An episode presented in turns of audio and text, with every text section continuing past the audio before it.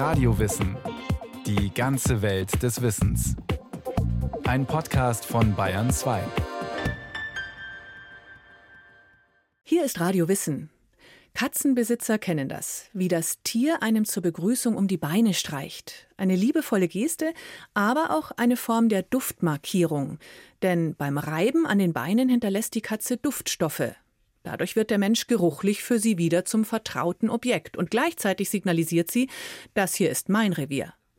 Nur ein kleines Beispiel dafür, was sich Tiere per Duftstoff alles mitteilen.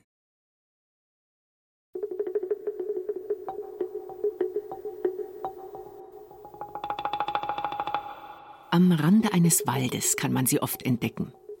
Ameisenhaufen. Kleine Hügel, aufgetürmt aus Zweigen, Tannennadeln und anderen Pflanzenresten. Nähert man sich dem Hügel, erkennt man auch die einzelnen Ameisen. Unzählige rotbraune Insekten wuseln umher. Sie marschieren auf dem Hügel, verschwinden in Löchern, klettern übereinander. Wenn wir jetzt so einen großen Ameisenhaufen uns ansehen, da haben wir tatsächlich eben zigtausende von Individuen, die da durcheinander laufen und äh, die unterschiedliche Tätigkeiten übernehmen. Sagt Jürgen Heinze. Er ist Professor für Zoologie und Evolutionsbiologie an der Universität Regensburg. Wer einen Ameisenhaufen eine Weile betrachtet, kann leicht zu dem Schluss kommen, ein heilloses Chaos. Aber das täuscht. So ein Nest ist straff organisiert. Jede Ameise weiß genau, was sie zu tun hat. Also im Inneren des Staates, dort haben wir die Brutpflege, dort werden die Individuen auch sich gegenseitig reinigen oder putzen, die Königin wird versorgt und so weiter. An der Oberfläche eines solchen Haufens, dort haben wir, nennen wir es mal, Wächterinnen, die dafür sorgen, dass eben keine fremden Tiere in den Staat hineinkommen oder dass auch irgendwelche potenziellen Fressfeinde eben abgewehrt werden. Ein arbeitsteiliger Superorganismus, bestehend aus zigtausenden, manchmal sogar Millionen von Ameisen. Organisiert wird der Ameisenstaat vor allem über Duftstoffe, genauer gesagt über Pheromone. Das sind chemische Botenstoffe, mit denen die Insekten kommunizieren. Zum Beispiel, wenn Gefahr durch einen Eindringling droht. Wenn man eine Ameise von einem Haufen nimmt und auf den anderen Haufen setzt, dann wird in vielen Fällen diese fremde Ameise von den dortigen Ameisen massakriert werden. Dabei spielen eben auch Alarmpheromone eine wichtige Rolle. Die verteidigende Ameise lockt eben mit diesen Alarmpheromonen andere Ameisen aus dem Nest an, sodass der Eindringling letztendlich von vielen attackiert wird. Die Ameisen erkennen die fremde Ameise an ihrem Körpergeruch. Denn jeder Staat hat seinen ganz individuellen Duftstoffmix, den sich die Insekten regelmäßig auf ihren Außenpanzer, die Cuticula, reiben. So erkennen die Ameisen, wer quasi zur Familie gehört und wer nicht.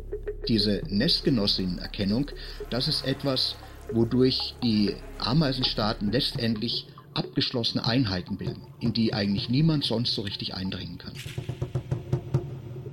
Auch bei der Nahrungsbeschaffung spielen Pheromone eine wichtige Rolle. Hat eine Ameise einen Leckerbissen entdeckt, läuft sie zum Nest und hinterlässt dabei eine Duftspur, um den Weg zu markieren. Und schon bald beginnt eine ganze Truppe von Ameisen zur Futterquelle zu marschieren.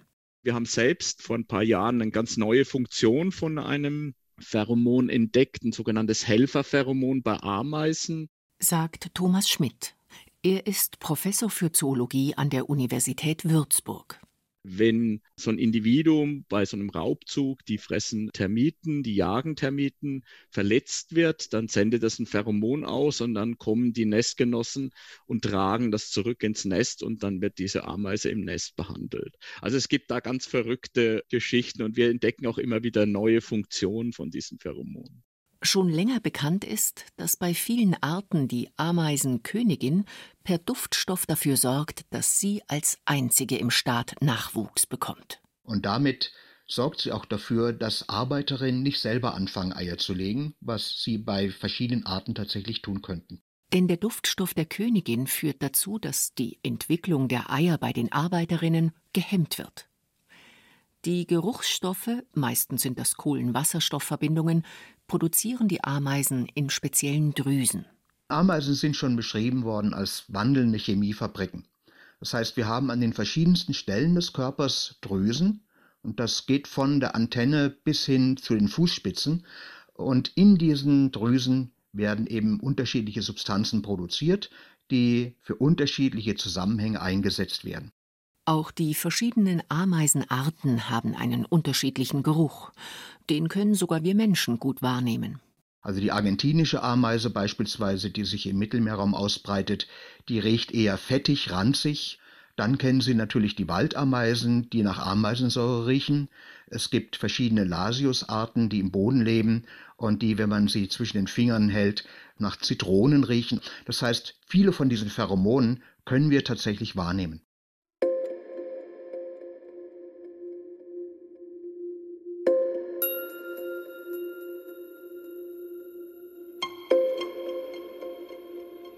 Es duftet, riecht, stinkt im Tierreich. Nicht nur bei den Ameisen. Geruchsstoffe sind für sehr viele Tiere ein wichtiges Mittel, um Artgenossen etwas mitzuteilen. Hunde markieren ihr Revier. Motten locken Paarungspartner an. Fische warnen ihre Schwarmgenossen, wenn Gefahr droht. Wir Menschen bekommen davon in der Regel gar nichts mit, auch weil wir sehr viel weniger Geruchsstoffe wahrnehmen können als die meisten Tiere. Wenn es jetzt zum Beispiel um Sexpheromone geht, die man bei Motten und bei Schmetterlingen kennt, da reichen wenige Moleküle aus, um so ein Mottenmännchen zu aktivieren, so einen Suchflug zu machen. Motten sind bekannt für ihren selbst für tierische Maßstäbe außergewöhnlichen Geruchssinn, sagt Lisa M. Schulte. Sie ist Professorin für Zootierbiologie an der Universität Frankfurt. Da geben die Weibchen aus bestimmten Drüsen Chemikalien ab, die dazu führen, dass dann das Männchen über sehr, sehr weite Strecken, häufig kilometerweit, angelockt werden kann. Die Männchen haben dann extra Rezeptoren in ihren Fühlern, deswegen haben die Männchen von Motten häufig größere Fühler als die Weibchen und können dann so diese einzelnen Chemikalien, die in der Luft rumfliegen, aufnehmen und können dann zu der Konzentrationsquelle, also zum Weibchen hinfliegen. Hat ein Männchen so ein Duftmolekül eines Weibchens erstmal aufgeschnappt, so geht's immer der Nase oder vielmehr der Antenne nach. Die Insekten riechen vor allem mit ihren Antennen, mit ihren Fühlern. Die Antennen sind besetzt mit ja, einer Unmenge an Rezeptoren wenn Sie Insekten beobachten, dann sehen Sie auch, dass die immer mit den Antennen arbeiten. Also die berühren ein anderes Objekt oder ein anderes Individuum oder die nehmen die Antennen hoch, wenn die irgendwas riechen. Das können Sie teilweise sogar sehen, wenn die Informationen aufnehmen. Es gibt aber auch bei vielen Insekten äh, diese Rezeptoren in den Beinen, in, in den Tarsen. Das sind die, die untersten Glieder der Beine und teilweise auch an anderen Stellen am Körper. Also das beschränkt sich jetzt nicht nur auf die Antennen, aber die Antennen sind wohl der wichtigste Körperteil eines Insekts, womit das Insekt riechen kann. Dass Motten und andere Insekten so zuverlässig auf bestimmte Geruchsstoffe reagieren, macht sich auch der Mensch zunutze. Zum Beispiel in Form von Pheromonfallen. Da kommen in der Regel sechs Pheromone zum Einsatz. Das heißt, das sind die Pheromone, die entweder von Weibchen oder von Männchen abgegeben werden und das andere Geschlecht anlockt. Dann haben Sie da so eine Falle, wo so ein Klebstreifen drin ist und ein Dispenser. Der Dispenser enthält dieses Sexualpheromon und gibt es kontinuierlich ab sodass nach und nach zum Beispiel Lebensmittel oder Kleidermotten auf den Leim gehen. Auch im professionellen Obst- und Weinanbau findet man solche Pheromonfallen. Hier nutzt man sie, um abschätzen zu können, ob man Pestizide einsetzen muss. Dafür werden die Schädlinge, die in die Falle gegangen sind, gezählt. Erst wenn bestimmte Schwellenwerte überschritten werden, kommt die chemische Keule zum Einsatz. Das führt zu einer Verringerung des Pestizideinsatzes. Auch Ameisenstaaten haben unliebsame Gäste. Normalerweise werden Eindringlinge aufgrund ihres fremden Dufts sofort entdeckt. Aber manche Tiere schaffen es, geruchlich unauffällig zu sein und sich einzunisten. Viele Ameisenstaaten haben eine ganze Reihe solcher Untermieter. Das sind Käfer, das sind Fischchen, sogar Schnecken hat man schon als Untermieter in Ameisenstaaten gefunden. Und diese Untermieter werden toleriert, weil sie so tun, als würden sie in Anführungszeichen rechtmäßig in den Staat hineingehören, dadurch, dass sie die gleichen chemischen Signale aufweisen wie die Ameisen. Also ähnlich riechen. Diese chemischen Signale produzieren die entweder selber, das wäre dann die chemische Mimikrie, oder aber sie reiben sich an den Ameisen und nehmen damit irgendwelche Oberflächenchemikalien auf. Das wäre die chemische Tarnung oder Chemical Camouflage. Die Untermieter suchen einerseits Schutz im Ameisennest, aber finden dort auch oft reichlich Futter. Manche Tiere bedanken sich anschließend sogar dafür. Es gibt also welche, die von den Ameisen sich versorgen lassen und dafür in Anführungszeichen Miete zahlen, indem sie zuckrige Sekrete abgeben. Dann gibt es aber auch welche, die letztendlich nur als Kommensalen da leben und irgendwelche Futterreste im Ameisenstaat auffressen. Und es gibt aber auch Parasiten, die tatsächlich dann beispielsweise sich von der Brut der Ameisen ernähren. Das zeigt auch, wie wenig Ameisen ihre Umgebung mit ihren anderen Sinnen, etwa den Augen, wahrnehmen. Denn selbst wenn Parasiten ihre Nachkommen auffressen oder eine schleimige Schnecke im Nest sitzt, Solange ein Einbringling riecht wie ein Nestgenosse, nehmen die Ameisen ihn nicht wahr. Der Geruch ist ganz klar das dominante sensorische Merkmal. Etwas Ähnliches kann man bei Mäusen beobachten, sagt Marc Speer. Er ist Professor für Chemosensorik an der RWTH Aachen. Wenn Sie einer weiblichen Maus einen Tropfen männlichen Urin in der Anogenitalregion applizieren und dann ein Männchen dazusetzen, dann wird es zu territorialer Aggression kommen. Obwohl das Männchen ja eigentlich in der Lage sein muss, auch zu erkennen, dass es ein Weibchen vor sich hat. Aber das Signal in dem Urin ist so stark und sagt, das ist ein Kerl und der will hier in mein Revier, dass es auf jeden Fall zu aggressivem Verhalten kommt.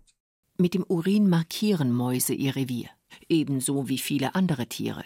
Kennt man vielleicht, wenn man mit seinem Hund Gassi geht und der Hund regelmäßig seine Nase an Bäumen oder anderen Umgebungspfeilern in Duftmarken hält, weil unheimlich viel Inhalt, Information über diese Duftkommunikation weitergegeben wird. Es ist eine Art persönliche Visitenkarte, die Tiere auf diese Weise für ihre Artgenossen hinterlassen. Wer bin ich? Was habe ich für ein Geschlecht? Bin ich noch in einer juvenilen Phase meines Lebens? Bin ich schon geschlechtsreif? Zyklusphase bei weiblichen Tieren wird beispielsweise vermittelt. Dominanz oder ein ranguntergeordneter Status kann vermittelt werden, der Gesundheitszustand und eben der individuelle Geruch. Dieser individuelle Geruch verrät den Artgenossen, mit wem es gesunden Nachwuchs geben könnte. Denn Duft und Immunsystem hängen ganz eng zusammen.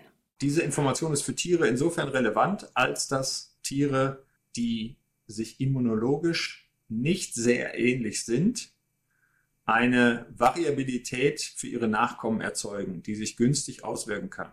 Platt ausgedrückt Inzuchtvermeidung. Ähnliches wird übrigens auch für Menschen vermutet. Wir sind in mancher Hinsicht eben auch nur große Tiere. Wobei das Kennenlernen in der Regel dann doch ein wenig komplizierter ist als bei Mäusen. Wenn sich nun zwei Mäuse begegnen, dann beschnüffeln die sich. Und die beschnüffeln sich in der Gesichtsregion und in der Anogenitalregion. Ist ein passender Partner gefunden, geht es bei den Mäusen dann ganz flott mit der Paarung. Beispielsweise gibt es eine Substanz, die finden wir in der Tränenflüssigkeit von Männchen und die sorgt bei dem Weibchen, das das aufnimmt, für eine Lordosis. Lordosis wird in der Schweinemast als Duldungsstarre bezeichnet. Das heißt, das Weibchen hebt dann den Hinterkörper an und bietet sich quasi dem äh, Männchen an. Und das geschieht immer, wenn diese Substanz wahrgenommen wird. Diese Duldungsstarre macht man sich in der Schweinemast zunutze. Den Eber braucht man dafür allerdings nicht mehr. Da wird nur noch das Molekül den Damen verabreicht und dann kommt es zu dieser Lordosis und dann kann im industriellen Maßstab besamt werden. Ob man das schön oder nicht so schön findet, sei dahingestellt. Mäuse, Schweine und auch viele andere Tiere haben ein spezielles Organ in der Nase, das sogenannte Vomeronasalorgan. Das ist ein Geruchsorgan, das sich spezifisch für solche sozialen Geruchsstoffe, sozialen Kommunikationsbotenstoffe herausgebildet hat. Nimmt ein Tier ein Pheromon mit dem Vomeronasalorgan wahr, kommt es automatisch zu einem bestimmten Verhalten. Der Verhaltensoutput, den die Tiere zeigen, ist dann ganz häufig unterbewusst neuronal so gesteuert, dass es einfach zu einer Reaktion kommt, die dann biologisch für die Tiere Sinn macht. Um dieses Geruchsorgan ranken sich viele Mythen und Geschichten. Zum Beispiel kann man immer wieder lesen, auch der Mensch verfüge über ein Vomeronasalorgan. Nicht selten wird einem anschließend ein Pheromonparfum für viel Geld angeboten, das einen unwiderstehlich machen soll. Alles Wunschdenken. Denn Fakt ist, wir haben kein funktionierendes Vomeronasalorgan. Das Organ wird möglicherweise in der Embryonalentwicklung kurz angelegt, ist dann aber rudimentär und wird nicht weiter ausgebildet. Und der Mensch an sich hat sicher die Fähigkeiten, eben soziale Signale wahrzunehmen, tut dies aber nicht mehr über ein Vomonasalorgan. Evolutionär betrachtet hat sich das Geruchsorgan zurückgebildet, als sich der aufrechte Gang und das Farbsehen entwickelt haben.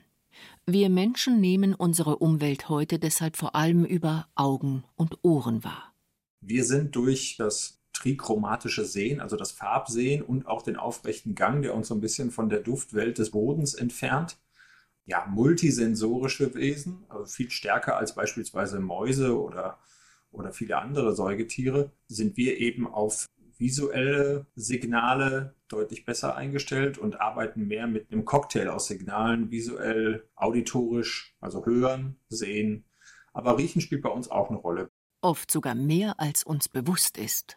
Weil das einfach der Sinn ist, den der Mensch am wenigsten direkt wahrnimmt. Also nicht so wie wenn wir was sehen oder miteinander sprechen. Der Geruch ist trotzdem immer da und unser Körper hat wahnsinnig viele Drüsen, aus dem Geruchsstoffe rauskommen, die alle irgendwie eine Bedeutung haben. Und während in unserer Kultur zum Beispiel viele dieser Gerüche bedeckt werden, sei es mit Deo oder tägliches Duschen, hat in anderen Kulturen der Körpergeruch immer noch eine ganz andere Bedeutung. Es gibt zum Beispiel Stämme im Amazonas, die reiben sich gegenseitig mit den Fingern über die Körper und riechen danach an ihren Fingern. Eine ziemlich seltsame Vorstellung, in unserem Alltag kaum denkbar. Oder vielleicht doch? Lustigerweise haben Studien gezeigt, dass wir das im Prinzip auch noch machen. Nachdem wir uns die Hände schütteln, riechen wir später unbewusst an unseren Händen und riechen so, wer unser Gegenüber ist und mit wem wir es zu tun haben. Und dann merken wir schnell, ob wir uns riechen können oder nicht. Oder ob wir uns vielleicht sogar ziemlich anziehend finden. Es gibt auch Studien, die zeigen, dass Männer Gerüche von Frauen attraktiver finden, wenn Frauen sich gerade in der fruchtbaren Phase ihres Zyklus befinden. Also es gibt ganz, ganz viele Sachen, die unbewusst sich abspielen. Auch bricht uns der Angstschweiß aus, wenn wir Gefahr wittern. Aber wir warnen unsere Mitbürger dann doch lieber, indem wir laut rufen, winken oder große Schilder aufstellen anders im Tierreich. Hier reicht ein spezifischer Geruch und die Artgenossen suchen das Weite. Bei Mäusen gibt es, wie bei vielen anderen Tieren, auch sogenannte Alarmpheromone. Das heißt Substanzen, die insbesondere in Fluchtsituationen, Paniksituationen ausgeschüttet werden, dann beispielsweise auch über den Urin und die dann von anderen Artgenossen wahrgenommen werden als ein Signal, hier, Vorsicht, ist irgendwas nicht koscher und dann auch zu Vermeidungsverhalten zum Beispiel von dem Ort führen, an dem so eine Substanz gefunden wird. Das funktioniert sogar im Wasser. Kaulquappen schwimmen ja häufig in Schwärmen. Und wenn da eine Kaulquappe verletzt wird oder gefressen wird und dadurch bestimmte Stoffe abgibt, dann sind die anderen alarmiert und können sich entsprechend verstecken oder wegschwimmen. Riechen im Wasser? Ja, sagt Marc Speer. Auch Tiere, die im Wasser leben, können Gerüche wahrnehmen. Zum Beispiel Fische. Die Fische haben eine sogenannte Wassernase. Das heißt, die Substanzen, die im Wasser gelöst vorkommen, solche Moleküle werden da von den Nervenzellen in den Wassernasen der Tiere erkannt. Und für Fische ist der Träger nicht Luft, sondern ist der Träger Wasser. Und dementsprechend sind die Moleküle etwas anders beschaffen. Wir haben sehr flüchtige Moleküle, leichte Moleküle, die eben in die Gasphase der Luft übergehen und die Fische können sich logischerweise nur über wasserlösliche Moleküle verständigen und deshalb sind die Stoffklassen andere, die Prinzipien sind aber gleich. Vor allem in tieferen Gewässern, wo es relativ dunkel ist, weil die Sonnenstrahlen kaum noch durchdringen, sind viele Fische auf ihren Geruchssinn angewiesen. Mit ihrer Wassernase wittern sie Feinde aber auch Leckerbissen wie verwesende Krebse, Würmer oder Insekten. Die Fische werden zum Beispiel auf tote Tiere aufmerksam dadurch, dass Geruchsstoffe, häufig dann zum Beispiel Aminosäuren, die im Wasser dann gelöst vorkommen, dann gerochen, detektiert werden und dann finden die Tiere so zum Beispiel die Nahrung. Verwesende Tiere. Da wollen wir Menschen uns am liebsten gleich die Nase zuhalten. Das wiederum können die allerwenigsten Tiere. Aber sie würden dann auch einfach zu viel verpassen.